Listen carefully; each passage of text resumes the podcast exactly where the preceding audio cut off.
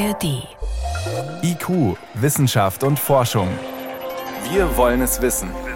Ein Podcast von Bayern 2 in der ARD Audiothek. Knapp 30 Minuten hat es gedauert, dann waren alle Tickets weg. Tickets für eine Diskussionsrunde an der Technischen Universität München gestern. Normalerweise dauert sowas doch etwas länger, aber gestern, da saß Sam Altman auf der Bühne Altman ist einer der Gründer von OpenAI. Das ist das Unternehmen, das die künstliche Intelligenz ChatGPT entwickelt hat. Und es gibt ja kaum ein Thema, das die Tech-Welt und auch den Rest der Welt derzeit mehr als die künstlichen Chatbots umtreibt. Auf der einen Seite werden da unglaubliche Möglichkeiten skizziert für unsere Zukunft, aber viele, viele haben auch Bedenken und es gibt Kritik, was diese KI betrifft. Mein Kollege Fritz Espenlaub, der war bei der Diskussion dabei. Fritz, Sam Altman ist 28, der ist mehrere hundert Millionen schwer. Wie ist er denn angekommen? Also die Stimmung vor Ort war ausgelassen, wie wenn ein Rockstar auftaucht eigentlich. Und Sam Altman ist ja auch gerade der Shootingstar der KI-Welt. Gibt keinen, der sinnbildlicher für diesen Trend steht als er. Und er selber wirkt aber fast ein bisschen ja, überfordert ist vielleicht nicht das richtige Wort, weil der diesen Trubel gewöhnt ist, aber doch irgendwie sehr ruhig, sehr sanft, hat ganz bedächtig geredet auf der Bühne und war im Anschluss dann auch super geduldig, als ganz viele Leute Fotos wollten von ihm. Man hat fast ein bisschen das Gefühl gekriegt, dass er ein schlechtes Gewissen hatte, dass sein Presseteam dann irgendwann die Leute weggeschoben hat und ihn eben zum nächsten Termin weiter weiter geschattelt hat. Du wolltest kein Foto, du wolltest ihm eine Frage stellen, war aber nicht so einfach. Ja, ich habe versucht, mich dann da noch so ein bisschen an ihn dran zu klemmen. Hat nicht ganz gut geklappt, weil OpenAI wirklich sehr auf die Öffentlichkeitsarbeit bedacht ist. Gerade das alles durchchoreografiert. Die wollen Mikrofone, die sie selber nicht irgendwie im Griff haben, gar nicht haben. Und ich habe dann noch eine kurze Frage an ihn bekommen, wie er das denn fand, wie er empfangen wurde. Da hat er dann sehr höflich geantwortet, dass er sich natürlich gefreut hat. Aber ja, dann wurde ich schon auch, war ich nicht mehr in seiner Nähe. Warum kommt der gerade nach München? Also gerade ist es so, dass Sam Altman und seine Firma OpenAI, die sind auf so einer Art Welttournee, wie so eine, ja, wie ein Rockstar wieder. Und äh, gestern war dieser eine einzige öffentliche Auftritt in Deutschland. Der war hier in München an der TU. Und das Ganze ist Teil von einer PR-Offensive von dem Unternehmen.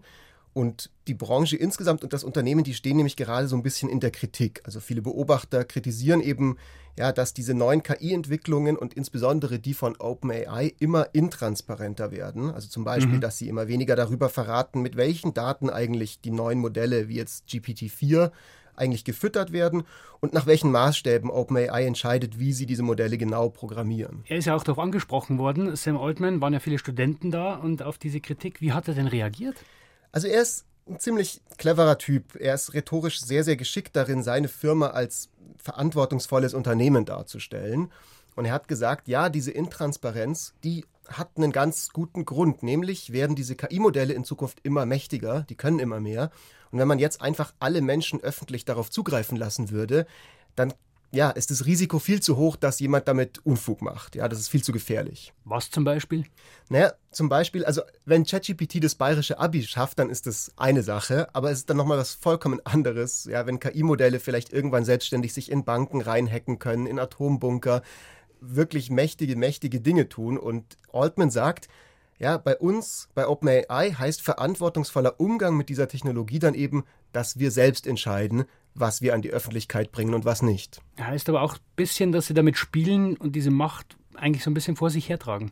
Ja, kann man, kann man so sagen. Das ist genau das, was kritisiert wird. Also kritisiert wird halt auch von Leuten, die sagen, hey, diese ganze Rede von dem, was das alles äh, kann, ja, damit schafft ihr ja selber wieder viel mehr Hype. Und das wird vielleicht viel gefährlicher, als wenn ihr ja das gar nicht so sagen würdet. Nochmal ganz kurz der Rückblick. Seit Januar hat sich sehr viel getan bei ChatGPT, bei diesen Chatbots. Was hat sich da getan? Wie können wir uns das vorstellen? Also vielleicht nochmal zur Wiederholung. Ganz grundlegend ist es so, dass diese Modelle erstmal im Grunde einfach ein statistisches Modell sind, das einfach immer die Wahrscheinlichkeit für das nächste Wort in dem Satz berechnet. Was passt da am besten hin? Und das klingt erstmal überhaupt nicht beeindruckend, aber was dann rauskommt, wird immer besser, weil je mehr Daten reinfließen, je mehr, also das sind ja Milliarden und Milliarden von Parametern, die diese Modelle dann haben, umso besser werden die komplizierteste Sätze und Gedanken zum Ausdruck zu bringen und es wirkt mittlerweile schon fast so, als ob die selbstständig denken könnten. Und Sam Altman sagt jetzt, diese Entwicklung, die wir gesehen haben, von GPT-2 zu 3 zu 4, wo das immer besser geworden ist. Innerhalb weniger Monate. Innerhalb kürzester Zeit die wird so weitergehen und das könnte dann zu Modellen führen, die tatsächlich auf eine Art und Weise denken können und zum Beispiel, also er hat auch gestern an der TU gesagt, seine Hoffnung ist, dass diese Modelle in der Zukunft uns helfen können, alle offenen Fragen in der Physik zu lösen. Du hast gesagt, er ist im Endeffekt auf einer Werbetour für dieses Unternehmen. Wie glaubwürdig sind denn seine Argumente gewesen, um mit dieser Kritik umzugehen? Also, dass diese Modelle immer mächtiger werden, steht, finde ich, außer Frage. So, das ist, das zeichnet sich einfach ab. Die technologische Revolution ist da in vollem Gange und aktuell weiß auch niemand so genau, wohin das alles noch führen wird. Die Frage ist dann aber tatsächlich, was passiert, wenn eben diese immer mächtigeren Modelle dann wirklich auch breit verfügbar sind. Also von daher ist dieses Argument erstmal schon ein Argument, das vielleicht sogar ein bisschen was für sich hat. Allerdings können wir natürlich als Gesellschaft jetzt auch nicht irgendeiner privaten Firma in Kalifornien vertrauen, ja, dass die schon wissen, was gut ist für die Menschheit und die richtigen Entscheidungen treffen, ohne irgendwie ja, sich dafür öffentlich verantworten zu müssen. Das kann auch nicht die Lösung sein. Und einige Kritiker warnen eben auch, wie gesagt, diese ganzen Hype, diese Warnungen von Sam Altman, das ist eigentlich nur ein Trick, um die eigene Vormachtstellung in der KI-Branche zu sichern und natürlich ordentlich Geld zu verdienen. Wie sieht dieser Weg aus, damit Geld zu verdienen? Ja, das kann man ganz gut daran sehen, wenn Sam Altman über KI-Regulierung redet. Ja, also einerseits ruft er nach mehr Regulierung, ja, weil die Technologie ja so mächtig sei. Andererseits will er die Regulierung dann aber genau auch nur so, ja, wie sie ihm und seiner Firma eben in den Kram passt. Heißt? Zum Beispiel gerade war er beim US-Kongress vor ein paar Tagen und hat da gesagt, man müsste über eine Lizenzpflicht für neue KI-Startups nachdenken. Mhm. Aber eben nicht für seine eigene Firma, die ist ja schon am Markt, sondern okay. nur für weitere Konkurrenten, die dann halt aufwendig Lizenzen beantragen müssen.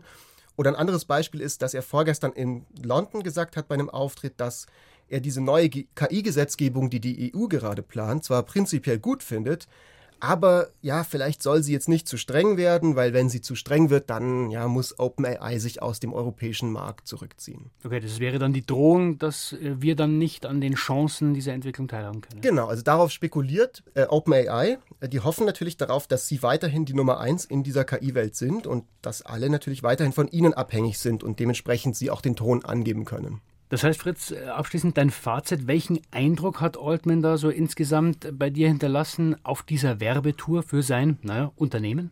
Das ist ganz schwer zu sagen, weil man weiß natürlich nicht, was jetzt wirklich im Kopf von Sam Altman eigentlich vor sich geht.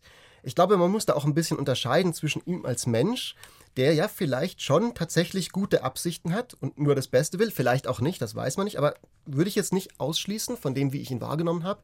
Und auf der anderen Seite aber die Firma, die mittlerweile natürlich finanzielle Interessen hat, die die auch haben muss, ja, weil große Investoren wie Microsoft mit im Boot sind, die natürlich auch irgendwie Geld verdienen wollen.